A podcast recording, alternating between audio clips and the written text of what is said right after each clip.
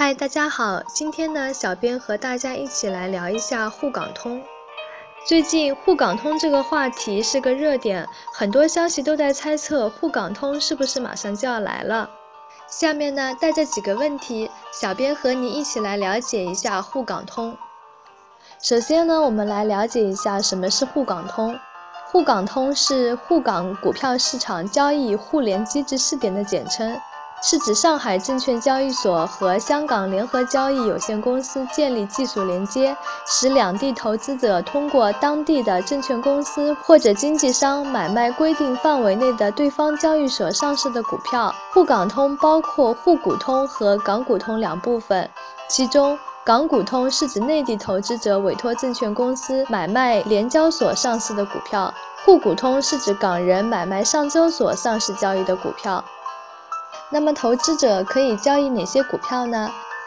在试点初期，沪港通股票交易范围呢，包括上证幺八零指数及上证三八零指数成分，以及不在这两个指数成分股内，但有股票同时在上交所和联交所上市的发行人的沪股。截止目前呢。沪股通股票范围的股票数量达到五百六十多只，港股通股票范围股票呢有两百六十四只，包括恒生综合大型股指数、恒生综合中型股指数成分等等。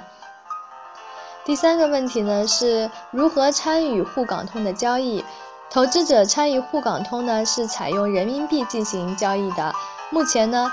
个人投资者参与沪港通交易需要有五十万以上的账户资金。除了这一个较高的门槛以外，只要投资者在沪市有过普通账户就可以，不需要再开立股票账户。投资者可以与内地的证券机构签订一份港沪通证券交易委托协议，所有的买卖港股交易都可以委托内地的证券公司。证券公司呢，通过上交所向联交所提交申报指令完成交易。下面呢，我们来看一下港股和 A 股交易有哪些不一样的地方呢？第一呢是交易制度不同，与内地市场不一样。香港实行 T 加零回转交易制度，也就是我们所说的当天买入的证券呢，当天是可以卖出的。第二呢是涨跌停板制度不同，A 股市场设涨跌幅限制，香港市场股票呢是不设涨跌幅限制的。第三呢是报价显示不一样。香港证券市场呢，和境外大多数证券市场一样，股票上涨，股份报价的显示屏会显示的是绿色；下跌的时候呢，显示的是红色。第四个，证券代码编制不同，内地证券市场的股票代码是由六位数字组成，而香港证券市场的股票代码呢是由五位数字组成。另外呢，香港证券市场也没有在股票简称前冠以 ST、新 ST 等风险警示标志的做法。第五呢，交易日有所不同。由于节假日的安排不同，香港市场和内地市场的交易日呢，并不完全一致。比如每年的复活节、圣诞节等，香港市场都会休市。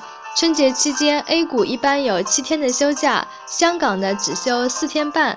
原则上呢，沪港通交易机制是在沪港两地均为交易日，并且呢能够满足结算安排时才对投资者开放的。看来 A 股和港股还是有很多不一样的地方。如果想要玩转港股通，还是要多加学习的。